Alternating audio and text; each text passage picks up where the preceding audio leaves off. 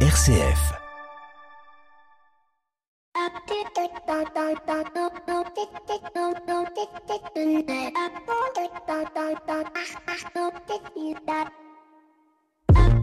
Bonjour à toutes et à tous. Connaissez-vous le Cid? Oui, bien évidemment, car qui n'a pas étudié cette pièce où le beau Rodrigue et la belle Chimène sont pris dans le piège de l'amour et de la mort?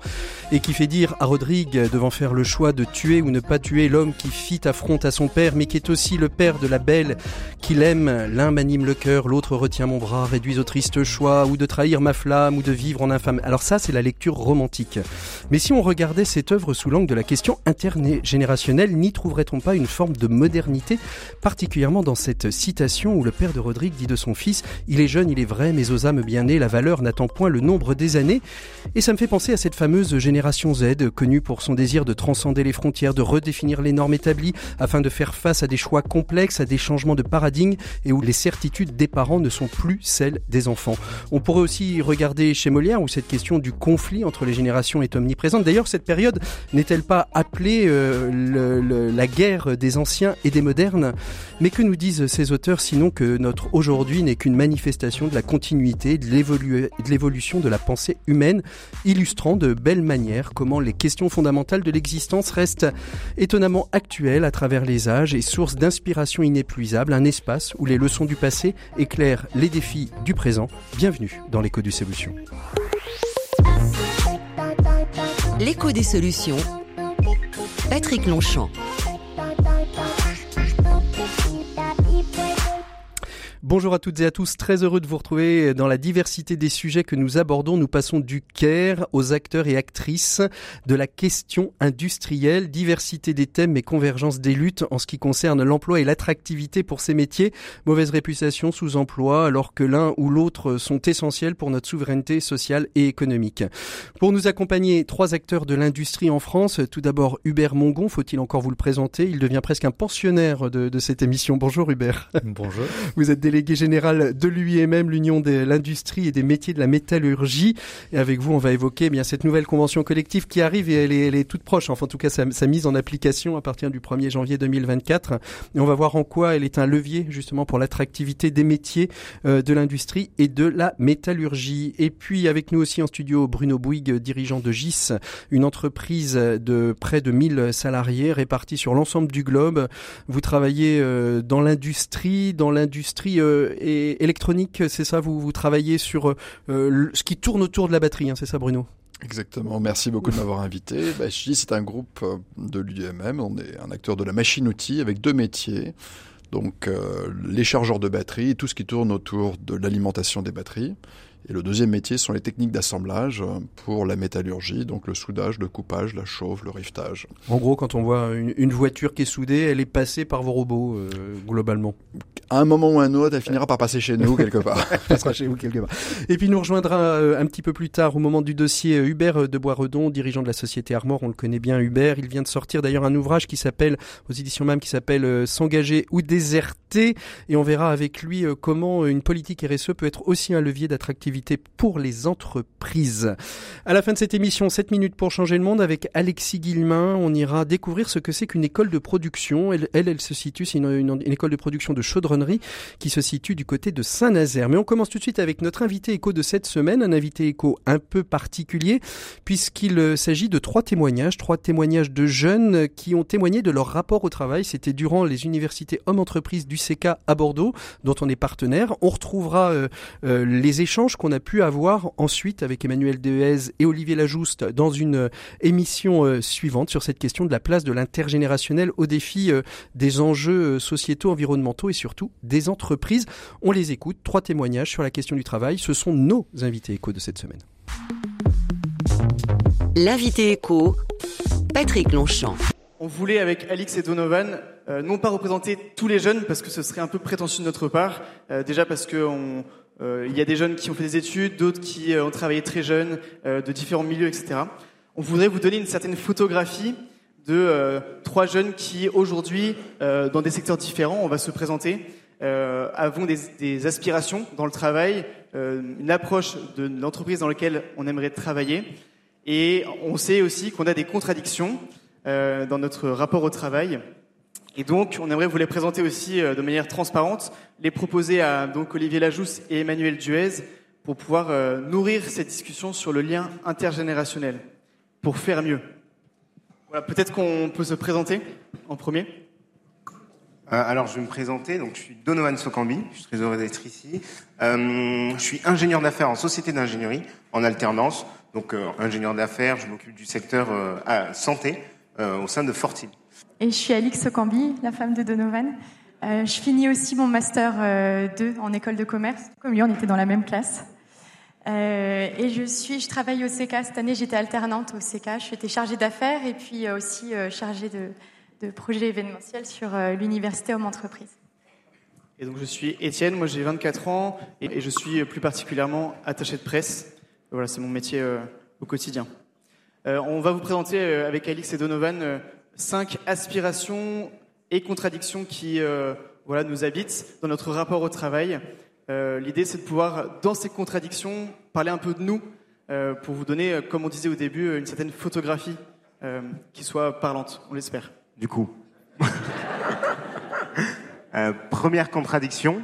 Donc c'est vrai que euh, euh, dans mon travail, j'ai une partie qui est le recrutement. Et donc on a pu échanger avec l'amiral Lajousse. Donc j'ai fait beaucoup de, métiers avant d'arriver là où je suis. Parmi ces métiers, j'ai pu être à l'armée pendant trois ans. et donc pourquoi je me suis engagé à l'armée, c'est parce que j'avais vraiment ce désir de m'engager dans une cause qui me dépasse. Et aujourd'hui, c'est quelque chose que je retrouve parmi mes camarades, c'est ce besoin de s'engager, entre guillemets, au service du bien commun, de quelque chose qui a du sens, euh, de, tout ce qu'on a pu parler euh, euh, tout au long de ces deux jours. Cependant, il y a eu un individualisme grandissant. je pense que c'est dû à un retour d'expérience qu'on a eu. Tout à l'heure, j'ai pu parler avec une très charmante dame euh, qui m'a dit, euh, qui m'a raconté son parcours, donc un parcours professionnel, un très beau parcours professionnel. Cependant, à la fin, euh, elle me dit, ben, je vais de travailler, et moi, maintenant, je découvre ce que c'est que, que la vie.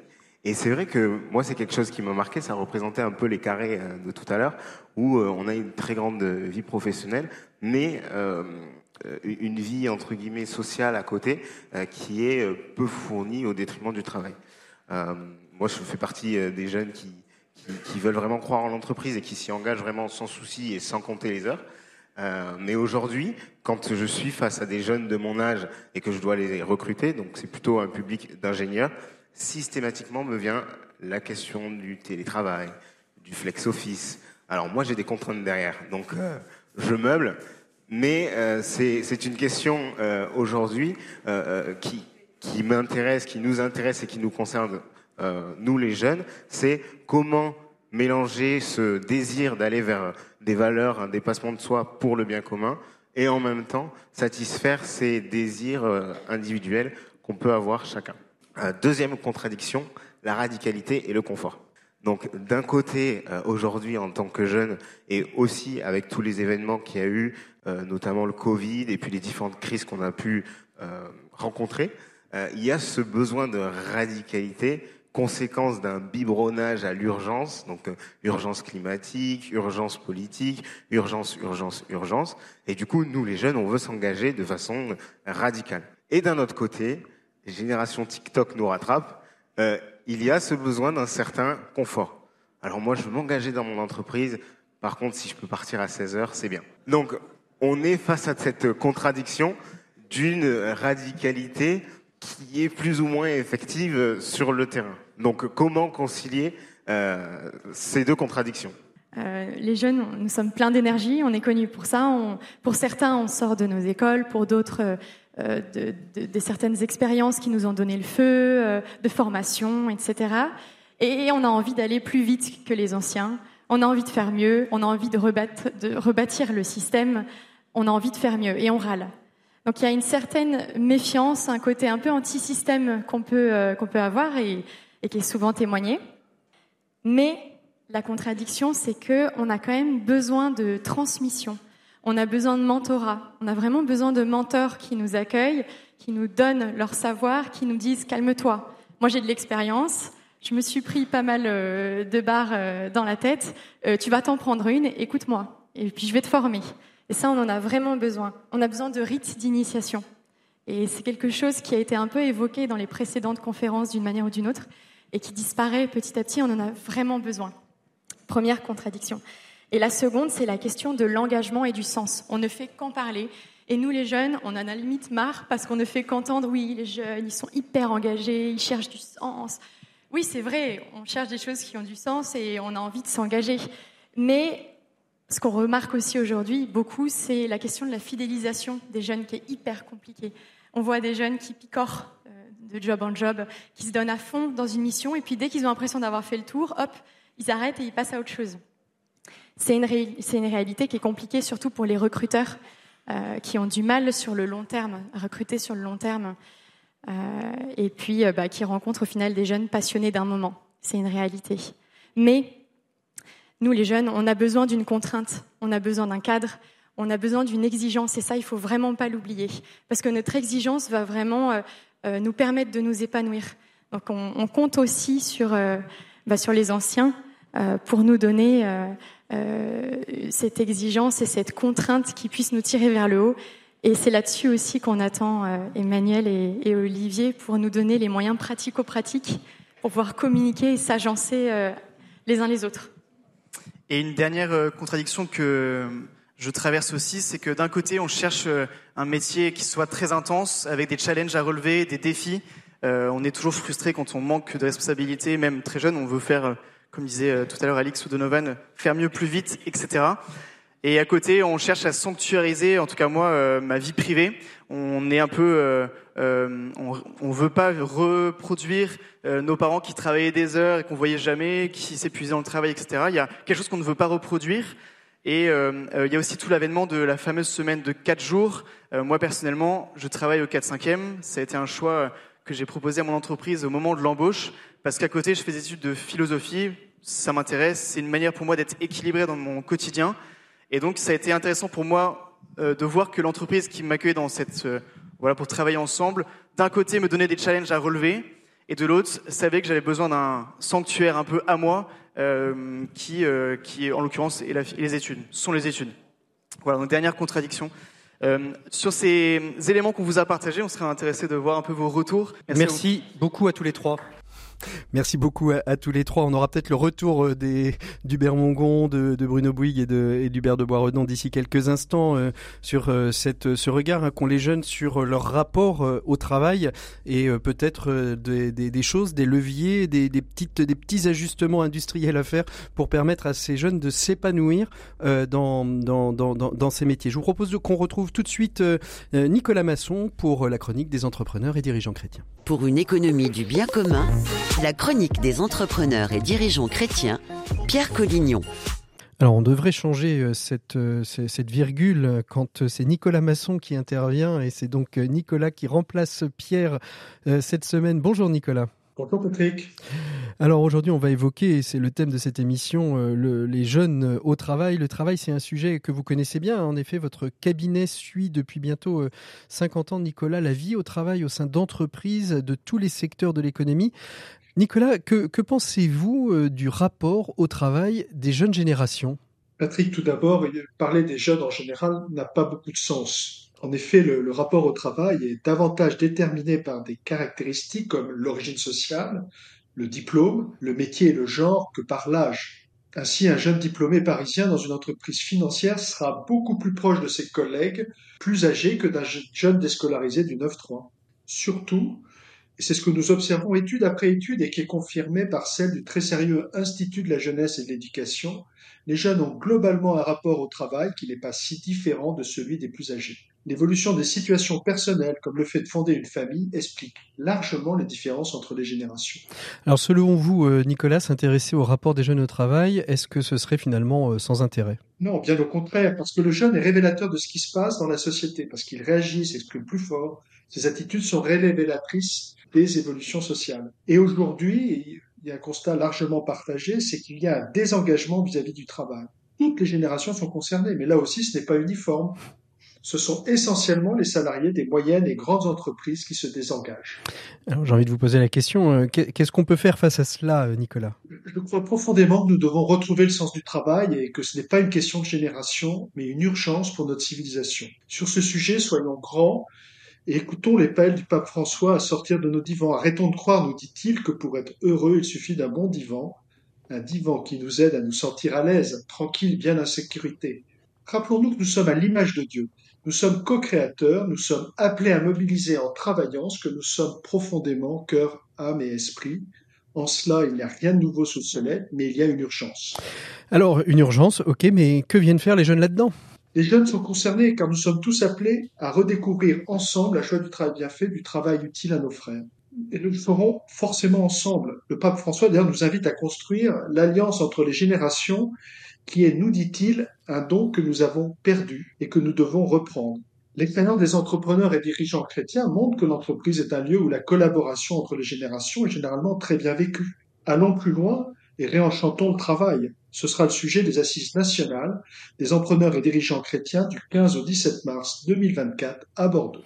Exactement, un très beau sujet. Réenchantons le travail. C'est ce qu'on va peut-être voir avec euh, nos invités, euh, euh, parmi lesquels se trouve Hubert de Boisredon, que vous connaissez peut-être, un Nicolas, qui a sorti un très bel ouvrage qui s'appelle Déserter ou s'engager. On va parler justement de l'attractivité des emplois dans les métiers de la métallurgie et de l'industrie. Je pense qu'il y a un gros travail à faire. C'est ce qu'on va voir avec nos invités d'ici quelques instants. On fait une pause musicale, nous, dans l'écho des solutions, et on se retrouve tout de suite après. Merci beaucoup, Nicolas. Je vous souhaite de très belles fêtes de Noël et puis euh, d'ici là, portez-vous bien. On vous retrouvera très certainement euh, dans le courant de l'année en remplacement de, Pierre Collignon. Merci Nicolas, à très bientôt. Au revoir.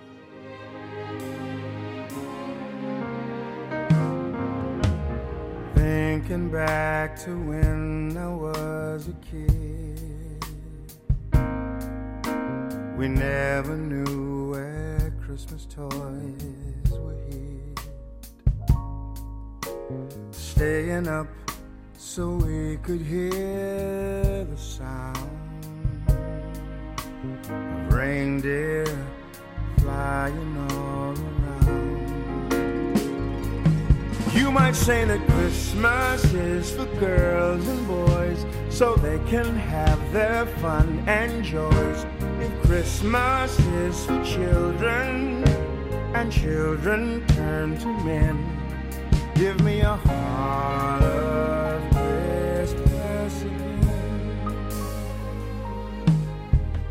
Thinking back to when I did believe a heart in open arms to receive.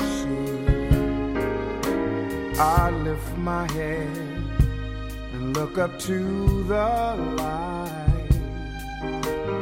Feel the love that comes on Christmas night. Is for girls and boys so they can have their fun and joys. If Christmas is for children and children turn to men, give me a heart of Christmas again. Did you find a box of jade inside a bag of coal for you? Was it colder every Christmas time in this life that we go through?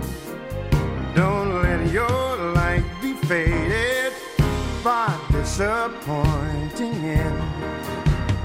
Christmas can renew your heart, be a child all over again.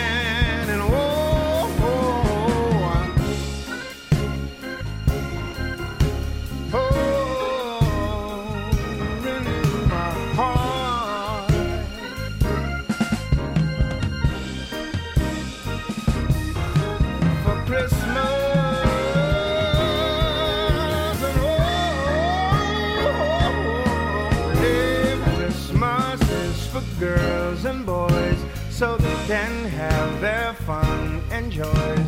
If Christmas is for children and children turn to men, give me a heart of Christmas again.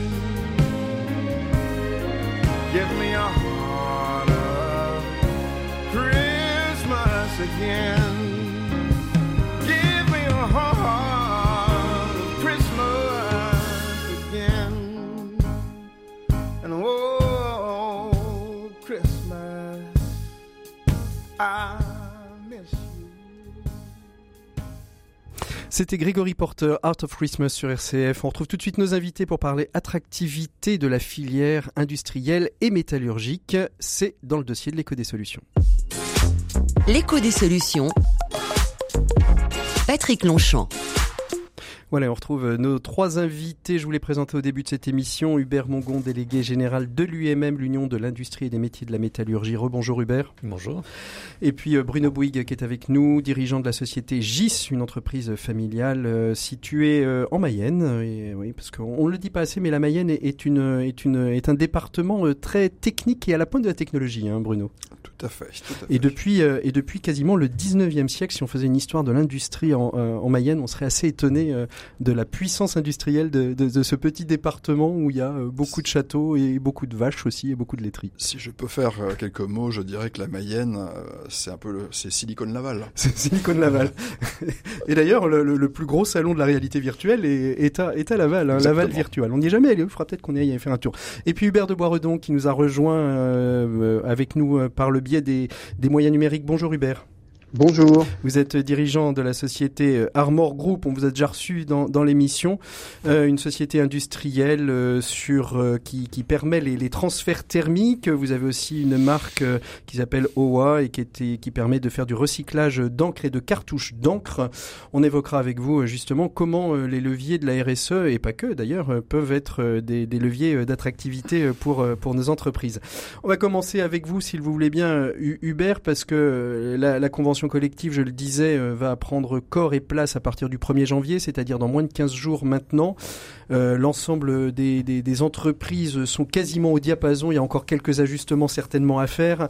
Euh, mais comment est-ce que cette convention collective, Hubert, Hubert Mongon, comment cette convention collective permet-elle permet-elle justement de, d'améliorer cette question de l'attractivité des métiers dans le domaine de l'industrie. Et j'ai envie de dire de tous les métiers parce que souvent quand on parle d'attractivité de l'emploi on pense euh, à, à, de la main d'œuvre euh, ouvrière euh, formée technicien. Mais il y a aussi peut-être et Bruno nous le dira très certainement des problématiques aussi sur sur le recrutement d'ingénieurs. Comment cette nouvelle convention collective va permettre à ces entreprises d'améliorer leur attractivité d'emploi?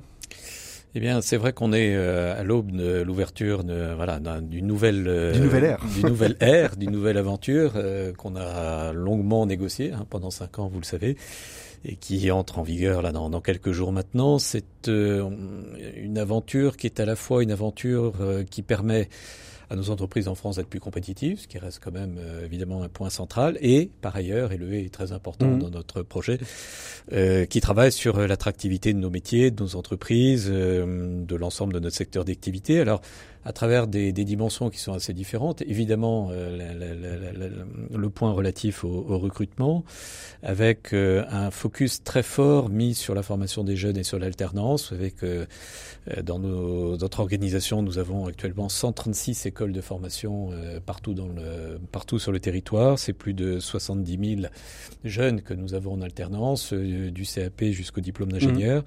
Et cette, cette convention collective met l'accent fondamentalement sur la accompagnement euh, des salariés, des jeunes notamment, mais pas que, des demandeurs d'emploi, des, des, profils qui sont plutôt en troisième partie de carrière, c'est très mm. important. On va en parler beaucoup dans les semaines qui viennent euh, en, France. Voilà, avec beaucoup de beaucoup de sujets. On a on a travaillé beaucoup également sur la, la qualité de l'exécution du contrat. Mm. On a aujourd'hui des jeunes générations qui sont très attentives euh, au respect de leurs droits, ce qui est normal, mais également un certain nombre de devoirs. On a travaillé beaucoup sur la rémunération. Mm. C'est un élément central. Il faut pas avoir. Vous le disiez hein, lors de notre première notre première rencontre, vous disiez l'importance et le point, euh, le, point le plus fort, c'était euh, cette, cette cotation des emplois, cette redéfinition. Oui, je termine juste peut-être si vous voulez bien sur la question de la rémunération parce que c'est au, cœur des préoccupations aujourd'hui de nos, concitoyens. On a, vous le savez, dans l'industrie des salaires qui sont supérieurs de 13 à 15% par rapport à la moyenne du marché. Et puis le dernier point, il est, euh, vous avez raison, absolument central, c'est ce nouveau dispositif de classification. Alors ça peut paraître un peu technique ou un peu ésotérique. En fait, ça touche directement, évidemment, euh, l'organisation du travail au sein de l'entreprise et euh, la valorisation des emplois exercés par chacun. Mmh. Et en cela, nous avons été chercher chercher des, des, critères classants qui sont assez innovants dans le domaine du management, dans le domaine de la communication, dans le domaine effectivement des relations à l'intérieur des équipes, et qu'il s'agisse d'un opérateur ou qu'il s'agisse d'un cadre mmh. dirigeant on a aujourd'hui une, euh, voilà, une organisation du travail qui permet de construire des parcours professionnels et surtout de bâtir de façon beaucoup plus fiable qu'avant mm. des parcours de formation. Alors je vais me retourner vers les, vers les deux industriels, euh, Bruno Bouygues et, Hubert de Boisredon. Euh, cette, cette nouvelle classification, ça a été, j'ai envie de dire, dans, dans, la mise en place et dans la mise en œuvre de cette nouvelle convention collective, Bruno, c'est, c'est, ça a été ça le gros morceau à, à, adapter pour, pour, pour votre entreprise, pour GIS? Le changement de convention, ça se passe pas tous les jours, donc c'est, ça se passe tous les deux à trois générations. Euh, donc en fait, c'est un chamboulement euh, mm. chez GIS avec une nécessité de réorganisation euh, des classifications des collaborateurs euh, qui s'est passé euh, dans le calme et qui a été mise en mm. place avec quelques ajustements. Euh, je confirme tout à fait ce qui a été dit, c'est que cette convention, lorsqu'on a remis en place les nouveaux équivalents, il y, a eu, il y a une amélioration des salaires, surtout pour les positions les plus faibles, les, les, cadres, les, les, niveaux les plus bas. Euh, euh, c'est quand même du chamboulement. Mm. C'est-à-dire que, en fait, on passe d'un système qui est maîtrisé pour l'organisation et des collaborateurs à un système qui est nouveau de, part et d'autre. Mm. Donc je m'attends chez GIS en fait à des discussions sur les 18 prochains mois, mm. euh, calmement, et je pense que d'ailleurs l'UMM nous fera quelques modifications en fonction des remontées de terrain. Donc en fait c'est une c'est une aventure qui commence et, qui prendra 18 mois. Et pour vous, elle a elle, a, elle est un levier d'attractivité. Euh, c'est-à-dire que ça, va être plus facile avec cette convention collective sur cette sur la clarification par exemple des des, des, emplois, de ce qu'ils recouvrent, de, de pouvoir aller chercher des jeunes qui peut-être hésitaient à, à faire carrière?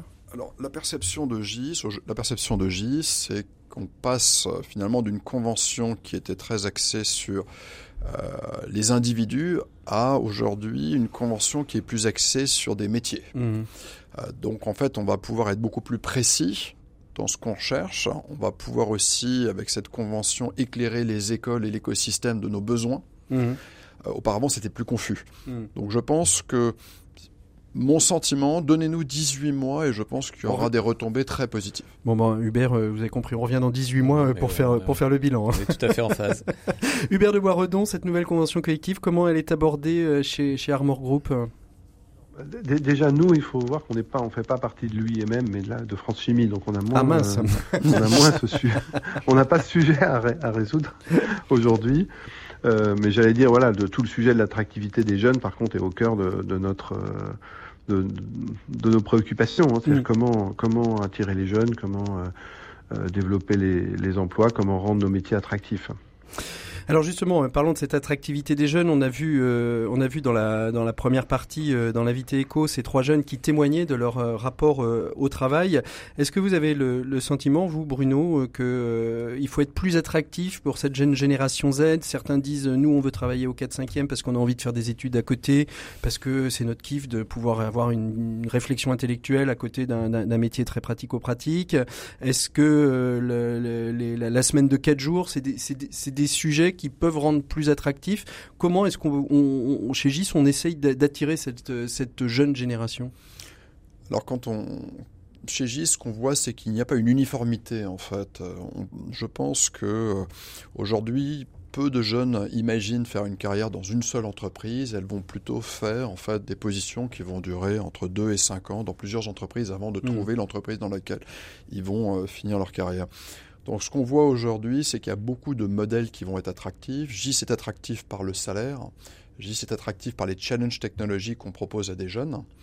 Euh, donc je pense que chaque entreprise va se battre en fonction de son territoire et de son ADN personnel. Hmm. Par exemple, chez GIS, on est plutôt sur une semaine à 5 jours.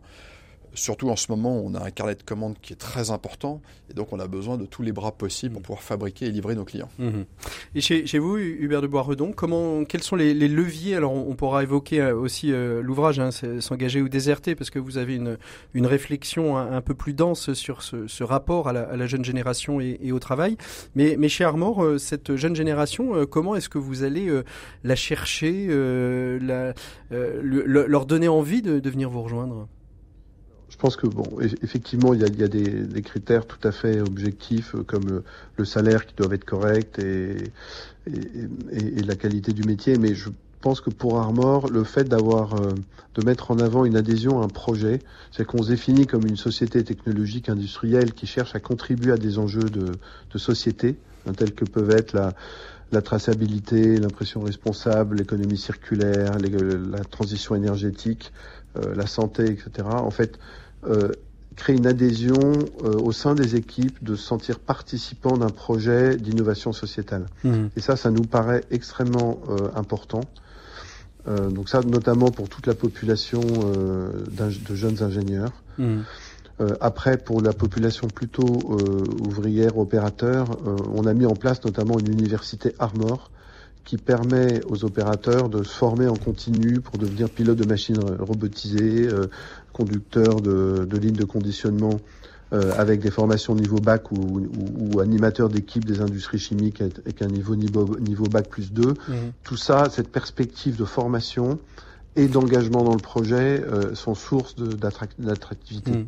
On, le verra peut-être avec Alexis Guillemin euh, à, l'issue, hein, dans ces 7 minutes pour changer le monde, pour parler des écoles de production, mais je me retournais vers, vers vous, Hubert euh, Mongon. Euh, L'UMM, vous en parliez à l'instant, à des centres de formation. On, voit de plus en plus, et, et c'est pas la première entreprise, hein, Hubert de Boisredon, que je reçois, qui crée ses propres écoles internes. J'ai dans, dans l'informatique, ils ont créé leur propre école de développeurs parce qu'il y avait des besoins et qui trouvaient pas. La question de la, formation dans l'attractivité des métiers, elle est, elle est, elle est, elle est, essentielle et on a l'impression que le corps académique traditionnel, il faut trouver des écoles de production, des écoles dans les, euh, euh, des centres de formation liés à la filière professionnelle pour pouvoir former des jeunes. Il y a, quand même un décalage aujourd'hui entre les, les le, corps académique euh, de l'éducation nationale et les besoins des territoires. Oui, je crois qu'il faut vraiment avoir en tête qu'aujourd'hui, quand on regarde l'écosystème de formation en France, entre formation initiale, continue, les lycées professionnels ou nos écoles, le dispositif éducatif français n'est en capacité aujourd'hui de produire, entre guillemets, des profils qu'à hauteur de 50% de nos besoins réels dans l'industrie. Et donc, euh, la météorologie représente 50% des mmh. besoins industriels. Donc, on a un véritable problème structurel face à ce problème structurel, il faut qu'on s'entraide, d'une part, euh, il faut qu'on ait des outils complémentaires. C'est la raison pour laquelle nous, on accompagne la réforme des lycées professionnels pour que les taux de réussite à l'examen soient bien supérieurs à ce qu'ils ne sont aujourd'hui. Vous savez qu'aujourd'hui, dans ces lycées, on est de l'ordre de 30 à 40% de réussite à l'examen. Là où dans nos centres de formation à nous, dans la météorologie, on est sur 90%, entre 90%, à peu près 80-90% de taux de réussite. Ce qui veut dire très concrètement, c'est qu'il faut un qu'on s'entraide, deux qu'on cible des formations complémentaires de façon à répondre aux besoins de l'entreprise, qui est finalement notre objectif euh, central, et euh, proposer des cursus de formation qui soient complètement mmh. adaptés. On parle beaucoup de jeunes générations ce matin, adaptés aux besoins et aux aspirations, et ça tout au long de la carrière. Et, comment ça s'explique ce, ce, cette différenciation de taux de réussite euh, entre les filières, j'ai envie de dire plutôt classiques et, l'UMM Il y a quand même 50 à 60 de. Oui, il y a beaucoup d'écarts. Je ne suis pas sûr qu'on ait beaucoup de temps malheureusement ce matin parce que c'est un, sujet central euh, sur lequel nous on a, on a évidemment euh, beaucoup travaillé. Euh, ça tient évidemment au processus de formation, ça tient aux moyens de formation qui sont qui sont aujourd'hui proposés dans nos pôles de formation. On a des moyens industriels qui sont exactement les mêmes qu'on ceux qu'on retrouve sur ligne de production aujourd'hui, avec du digital, avec de la robotique, avec euh, de la 3D, avec mmh. euh, tout ce qu'aujourd'hui euh, on demande dans nos entreprises et que nos jeunes d'ailleurs nous demandent, des centres d'usinage de, de, de, voilà, de dernière génération. souvent, les pôles de formation, je dis souvent parce qu'on a mmh. de très belles pépites dans les centres de formation professionnelle, ne sont pas en capacité d'avoir des investissements qui sont de cette nature. Et puis il y a tout un processus pédagogique. Et puis, et surtout, aujourd'hui, on a des filières professionnels qui sont malheureusement euh, des voies euh, on va dire, annexe par rapport à la voie générale. Mmh. Euh, d'autres pays n'ont pas fait ces choix-là. Je pense évidemment souvent à la Suisse, qui a mis la formation professionnelle au cœur de ses processus, on va dire, éducatifs, ce qui n'a pas été le cas en France. Mmh. Et donc, il faut qu'on revoie complètement le logiciel, qu'on arrive à réorienter bien en amont les jeunes. Et puis, un énorme travail de fond, et vous savez qu'on en parle beaucoup aujourd'hui en France, de, euh, on va dire, de reset euh, mmh. du système éducatif français. Et on sera partenaire, on l'est déjà beaucoup, sur les, de l'éducation nationale, évidemment, sur ces ces questions qui sont centrales pour nos entreprises et puis pour les futures générations. Bruno Bouygues, comment, comment vous réagissez? Je vous voyais prendre une note quand Hubert de Boisredon disait on a créé une, une, une académie. C'est des sujets aujourd'hui, il y a besoin d'aller d'aller former. Vous me disiez en préparant cette émission que on des techniciens il en faut, mais finalement aujourd'hui il y a une vraie pénurie aussi sur le, sur le monde de l'ingénierie et des ingénieurs. On, on, ne sait plus où on n'a plus assez d'ingénieurs pour nos, entreprises industrielles. Il, y a, plusieurs éléments dans votre question. Oui, c'est ma marque de fabrique. Euh, si, je peux, euh, si je peux faire un petit euh, détour, j'aimerais dire que dans l'éducation nationale, il y a une révolution silencieuse qui a commencé depuis 4-5 ans, qui est l'accélération de l'alternance. Hmm. Et je pense que le, le bienfait de l'alternance, c'est de remettre finalement le corps enseignant dans l'entreprise régulièrement. Et donc, en ayant des contacts beaucoup plus fréquents avec l'entreprise, ils voient les entreprises évoluer, ils voient les besoins évoluer. Et je pense que dans le temps, les programmes vont commencer à beaucoup plus coller à une réalité. Mmh. Lorsqu'il n'y avait pas d'alternance, le monde éducatif avait sa direction, le monde industriel avait sa direction, il n'y avait pas assez de dialogue. Donc je pense que la révolution silencieuse de l'alternance fera que dans une génération, on arrivera sur un modèle suisse. Donc ça, je suis très très optimiste à moyen et long terme. Mmh. À court terme, en revanche, on fait face à une pénurie très grave actuelle de techniciens et d'ingénieurs. En fait, dans le mot industrie, qui était un peu galvaudé. On parle beaucoup d'industrie 4.0, on en parlait, mm. et les gens ont retenu 4.0 le numérique. Mais mm. on a besoin de hardware. On a besoin de techniciens électroniques, techniciens mécaniques. le hardware pour nos éditeurs, c'est euh, la partie solide. Hein. la partie solide. C'est la table, c'est la caisse qui, euh, c'est la caisse de la voiture, et, c'est pas uniquement le logiciel qui la fait fonctionner. Exactement. Et donc euh, chez GIS, on a des pénuries de tous les niveaux au niveau de l'électronique, et donc on est en train de faire des, partenariats avec des écoles à l'étranger. On mm. demande de l'aide du gouvernement pour avoir plus de visas, pour attirer des techniciens, des mm. ingénieurs et des docteurs en électronique, puisque sur le territoire français, on n'en fournit pas assez à un mm. moment où l'industrie devient de plus en plus électronique. Mm. Hubert Baradon, comment vous réagissez à ce qu'on ce vient d'échanger? Je, confirme complètement l'importance d'avoir des formations internes. C'est pour ça que nous, on a créé cette université Armor Group euh, dans l'usine, hein, directement dans l'usine. On a formé plus de 260 personnes depuis la création de l'université. Euh, et puis euh, et puis sur les, les alternants euh, stagiaires, par exemple, nous on a on, en tant que TI, on a 72 alternants actuellement, c'est-à-dire c'est près de 10% de notre personnel français.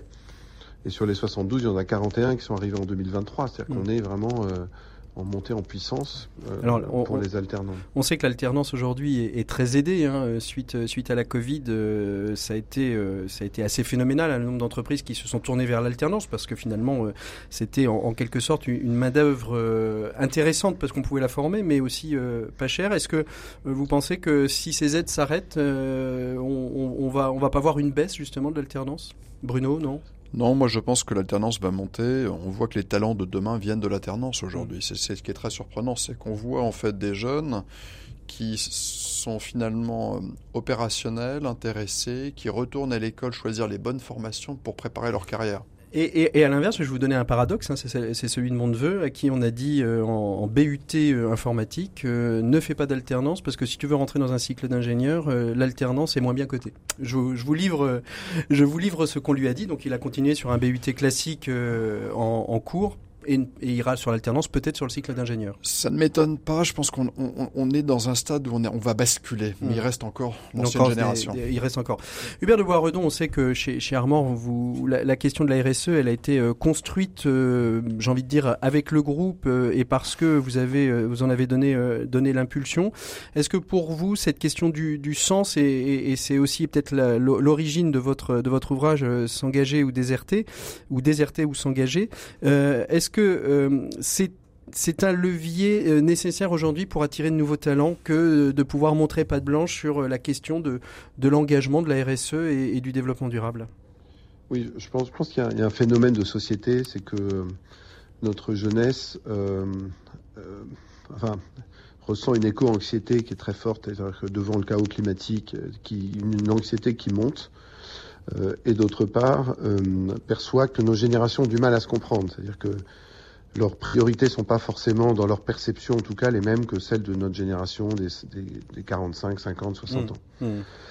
Euh, et donc il y a vraiment un enjeu à remobiliser la jeunesse aussi par deux choses, c'est-à-dire euh, à ce que nos entreprises soient engagés sociétalement. Mhm. Et deuxièmement, à ce que nous enclenchions un vrai dialogue intergénérationnel, c'est-à-dire qu'on rentre dans la conscience que euh, les jeunes tout seuls, c'est pas les jeunes tout seuls vont pas, c'est pas eux qui vont changer le monde euh, et, euh, simplement avec une bonne volonté et nous en restant de notre côté. Ils ont besoin de nos moyens financiers, de nos relations et de notre expérience. Mais de la même manière, je pense que c'est illusoire de croire que parce qu'on a le pouvoir entre guillemets à notre génération, on va pouvoir changer les choses tout mmh. seul. Mmh. Et je pense qu'il y, y a, quelque chose, et c'est tout le sens de, de, de ce livre euh, déserter ou s'engager, l'être jeune qui veulent changer le monde, c'est vraiment de se dire la clé de l'engagement, c'est d'enclencher le dialogue intergénérationnel, c'est d'associer les jeunes euh, à la RSE, à l'innovation sociétale des entreprises comment, et nous avons une responsabilité en ce sens-là. Alors, chez, chez, chez Armor, euh, je poserai la même question à, Bruno Bouygues euh, pour J, c'est comment se fait ce, ce dialogue intergénérationnel? Parce que on parle de, on parle d'attractivité, mais on parle euh, l'attractivité, ça veut dire aussi fidéliser ses collaborateurs. Et c'est comment est-ce qu'on on permet ce dialogue intergénérationnel qui permet à la fois de garder les anciens et d'en attirer des nouveaux, Hubert? De Bourdon Je, je pense que c'est en dégageant des problématiques communes. Par exemple, on a créé des comités climat. Euh, qui sont euh, comment, euh, bah, comment aller vers la neutralité carbone pour notre entreprise. Et là, clairement, c'est pas hiérarchique. C'est les jeunes, les moins jeunes, ensemble. C'est différents niveaux de l'entreprise, différents départements de l'entreprise qui participent de cette réflexion. Et donc, l'apport des jeunes est absolument essentiel. Bon, de, la, même manière, moi, c'est quelque chose que j'ai mis en place récemment, mais faire des déjeuners avec les nouveaux arrivants pour écouter aussi ces aspirations de la jeunesse, que je les comprenne. Mmh et puis, euh, et puis enfin, différents, différents, dans différents espaces de l'entreprise, euh, développer ces comités, euh, comment dire, intergénérationnels. voilà, et puis sur la communication, sur, où en fait on se rencontre. Ça, c'est vraiment essentiel, je pense. Mhm. Bruno Bouygues, la, question intergénérationnelle, comment vous l'abordez euh, chez GIS euh, Sur 1000 employés, 650 sont sur le site de Laval. Ça veut dire qu'il y a du passage, il y a, y a de la rencontre, il y a du lien qui se crée. Comment on fait pour que toutes ces générations euh, travaillent ensemble et, en bonne intelligence? GIS est une entreprise qui a été créée en, 1964, mais qui a connu une très forte croissance sur les 7-8 dernières années. Mm. Donc en fait, on a une pyramide des âges euh, qui, est, qui, qui, est favorable dans le sens où notre moyenne d'âge est de 32 ans. En fait, il n'y a pas de chômage en moyenne, donc vous ne recrutez que des gens sortis d'école. euh, donc en fait, tout ce qui touche autour du développement durable et de la RSE, c'est un sujet qui, a véritable, qui est monté en puissance chez nous il y a 6-7 ans. Euh, et qui se distille par étapes au travers de toute l'organisation. Euh, ce qu'on voit, c'est qu'il faut mesurer, il faut quantifier. Pour ça, il faut avoir des ERP plus modernes. On en parlait tout à l'heure. Euh, je pense que c'est un chemin euh, qui est important pour deux raisons. Première raison, c'est que demain, si vous voulez faire euh, si vous voulez commercer avec des grandes organisations, elles vont vous demander pas de blanche sur beaucoup de sujets. Et si vous n'avez pas mis en place l'ensemble des moyens de quantifier et surtout d'expliquer le chemin que vous prenez, vous ne travaillerez plus. Mmh. Et deuxièmement, dans l'attractivité des talents, c'est un sujet sur lequel il faut avoir des réponses rapides et claires. mais, vous n'en faites pas aujourd'hui un levier de recrutement? Euh, non, pas encore aujourd'hui. ou d'attractivité d'ailleurs Non, aujourd'hui, euh, notre levée principale d'attractivité, c'est euh, l'excellence des savoir-faire et l'excellence mm. dans l'innovation. Alors que vous, Hubert de Boisredon, c'est un levier de, recrutement, cette démarche d'engagement quelle l'entreprise? Oui, clairement.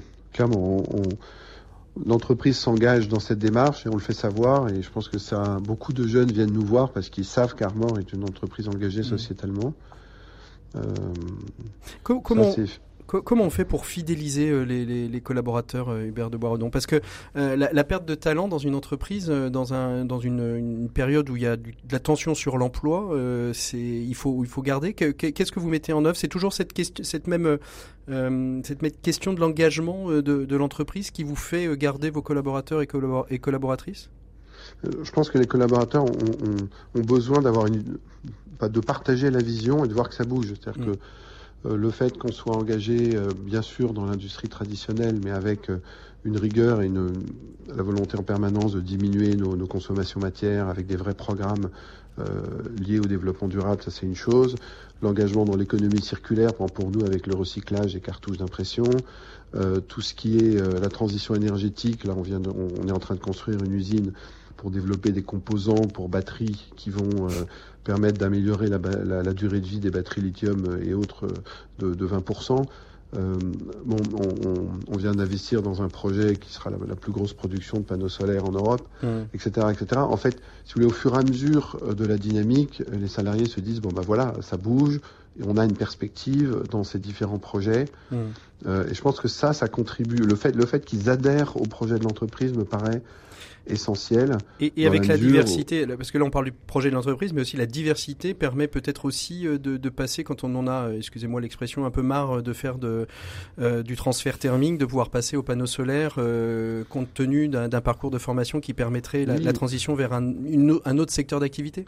Oui, bien sûr, il y a des transitions possibles. Je pense aussi le, comment dire l'ouverture internationale est importante. Nous, on a 90% de notre chiffre d'affaires est, est en dehors de France mmh. et 50% en dehors d'Europe. Donc tout ça crée des ponts euh, entre l'Asie, l'Amérique, l'Europe. Tout ça, ça donne des perspectives. C'est important aussi. Mmh.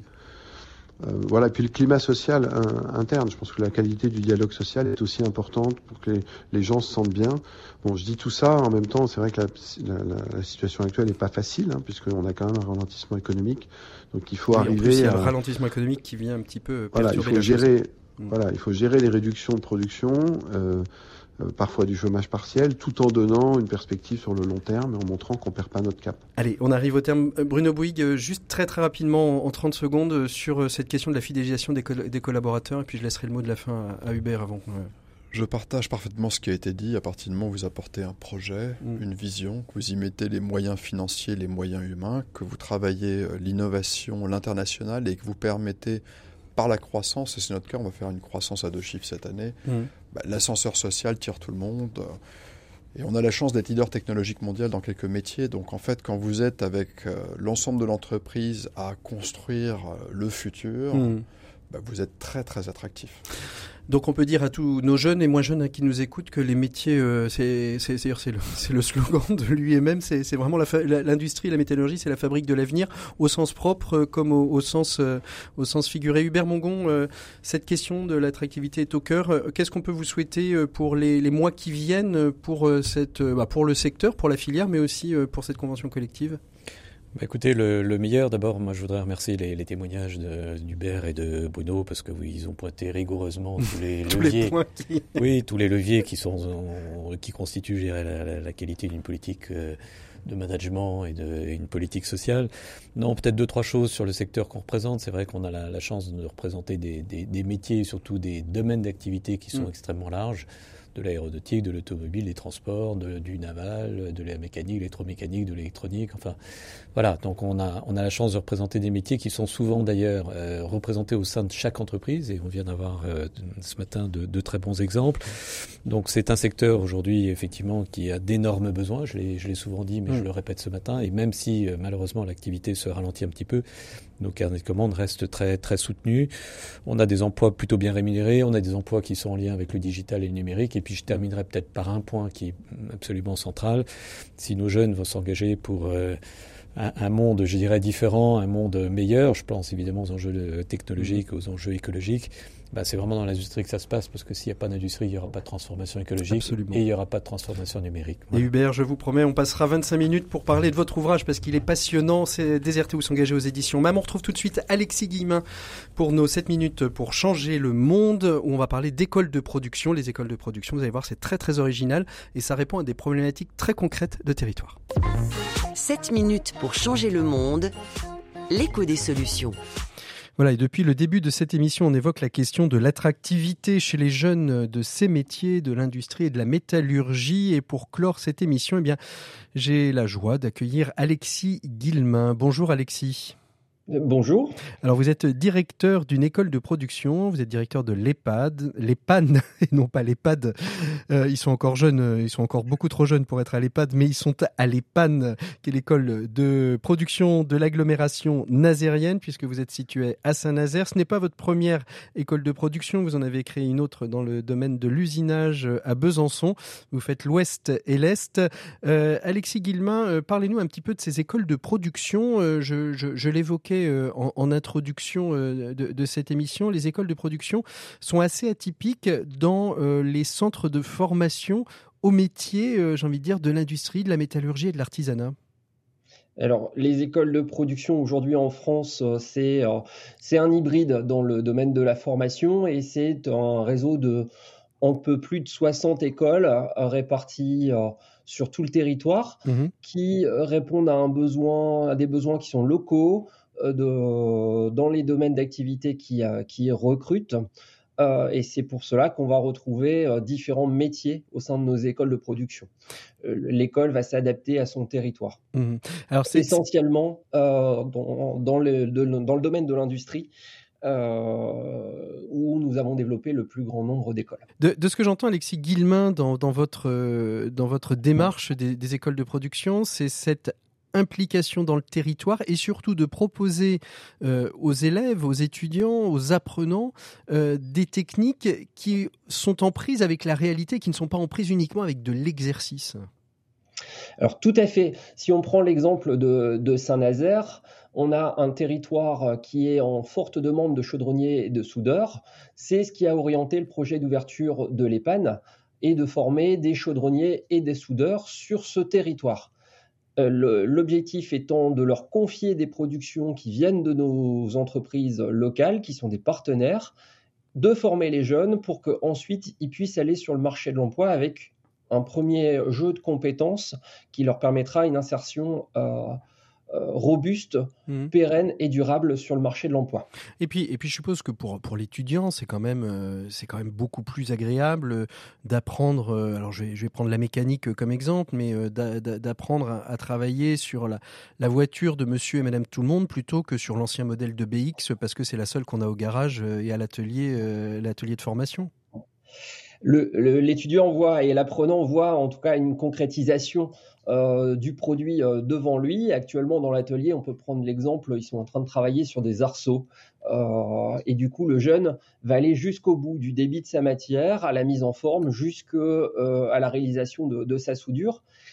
Et aussi être en lien avec le client. euh, pour garantir son- sa qualité et s'assurer que le cahier des charges est bien répondu et que le jeune a fait un travail qui est de qualité. Et oui, c'est beaucoup plus valorisant pour, pour nos jeunes de, de se sentir concrétisés euh, et d'avoir monté en compétence sur un vrai produit. Qui a une valeur ajoutée sur le marché. Alors, euh, que- que- qui, qui sont, euh, qui sont vos étudiants? D'où viennent-ils? Euh, Qui sont-ils? Comment est-ce qu'ils arrivent à l'école, à l'école de production euh, de l'agglomération nazérienne, à l'EPAN? Comment, comment y arrivent-ils? On, on a essayé d'évoquer toute cette question de l'attractivité des métiers et on sait bien que c'est parfois peut-être un peu compliqué de remplir, de remplir les classes. Alors, concernant le, le recrutement de nos jeunes, on les recrute assez, assez tôt, hein, sortis de, de collège. C'est des jeunes qui ont euh, 15 ans et qui ont la motivation pour apprendre le métier. Donc, on passe par un processus euh, d'immersion au sein de nos ateliers, au sein d'entreprises partenaires, pour garantir que le métier qu'on va proposer à ces jeunes soit Mhm. bien conforme à leur attente. Et puis, euh, c'est tout un, un réseau de, de, de, de, d'en- de collèges, de, euh, de prescripteurs en local qui peuvent nous les guider. C'est aussi toutes nos actions de communication qu'on peut euh, réaliser, euh, toutes les salons Mhm. euh, qui, euh, qui nous permettent de drainer ces jeunes. Mhm. C'est pas uniquement euh, parce que très rapidement on peut euh, se dire chaudronnier soudeur, c'est des garçons euh, qui, euh, qui vont être Ah oui, alors, il y, a une- il y a une forme de mixité aussi Non, non? Pas du tout. Euh, sur, euh, sur un groupe, alors on est sur des petits effectifs. Hein. Euh, à l'EPAN, le premier groupe faisait euh, 12 jeunes et on a accueilli euh, trois filles sur ce groupe de 12.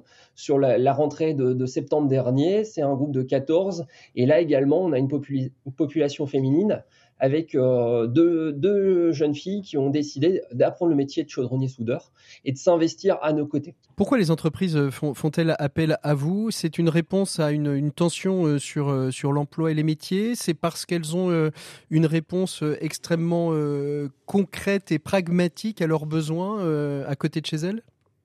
C'est une offre complémentaire. Elles ont euh, déjà des dispositifs de formation existants, tels que les lycées professionnels, les centres de formation apprentissage, les écoles de production. C'est un complément, c'est une façon différente d'accueillir euh, des jeunes issus de formation initiale euh, dans, son entreprise.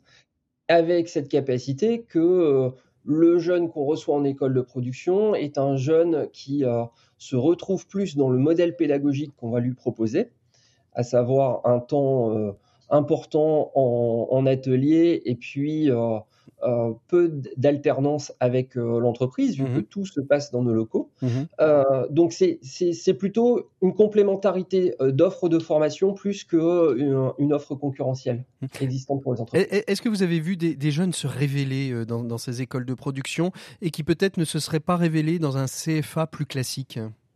Alors, on ne peut pas juger si ce, si ce serait révélé euh, à l'extérieur dans un autre établissement, en tout cas. Ou qui ont fait l'expérience des deux et qui, euh, qui témoignent que sont, c'est plus ce qui leur convient. Des réussites, on en voit tous les jours. Euh, des progrès, on en constate tous les jours. Et on voit des jeunes surtout s'épanouir en apprenant le métier, en développant euh, de, des compétences, en réalisant des produits. Euh, et pour moi, l'important, c'est d'avoir un jeune qui est engagé mmh. et souriant au sein de l'atelier, qui puisse progresser dans un, dans un environnement de travail qui soit adapté. Mmh. Et c'est pas uniquement en, les formant au métier, c'est aussi en leur favorisant une ouverture sociétale et culturelle euh, et euh, en les emmenant euh, pour faire un pas de côté, oser aller voir ailleurs des choses qu'ils n'auraient pas fait par eux-mêmes. Mmh, mmh, absolument. juste une question, pourquoi profitons, profitons des antennes Pourquoi c'est un beau métier chaudronnier et pourquoi il a de l'avenir? C'est un beau métier parce que euh, euh, c'est d'abord un, métier industriel. Et là c'est plutôt moi qui parle par affinité, mais c'est surtout la transformation de l'acier, c'est partir d'une tôle, la mettre en forme, lui donner une nouvelle vie. Mmh. Euh, c'est une œuvre à chaque euh, réalisation. chaque réalisation, chaque projet est une, est une nouvelle œuvre. Finalement, on est artiste aussi quand on est euh, chaudronnier. Merci beaucoup, Alexis Guillemin, d'avoir été notre invité de ces 7 minutes pour changer le monde. Il est temps de nous dire au revoir. Merci à tous ceux mmh. qui étaient autour de la table, Hubert Mongon, Hubert de Boisredon et à Bruno Bouygues. On se retrouve la semaine prochaine. On change complètement d'univers. On parlera de jeux de société sur RCF, mais on sera quelques jours de Noël. Donc faut bien parler un petit peu de jeux de société. Et c'est intéressant de se poser la question de aujourd'hui, c'est quoi l'économie en France du jeu de société? Voilà, donc on change complètement de domaine. Merci Alexis Guillemin, merci à vous toutes et à vous tous. On se retrouve en podcast sur rcf.fr et sur toutes les plateformes dédiées. N'oubliez pas que le vendredi dès 17h sur rcf.fr, vous pouvez écouter en avant-première cette émission. Donc n'hésitez pas. Et sinon, eh bien écoutez, rendez-vous samedi 14h. À très bientôt. Au revoir.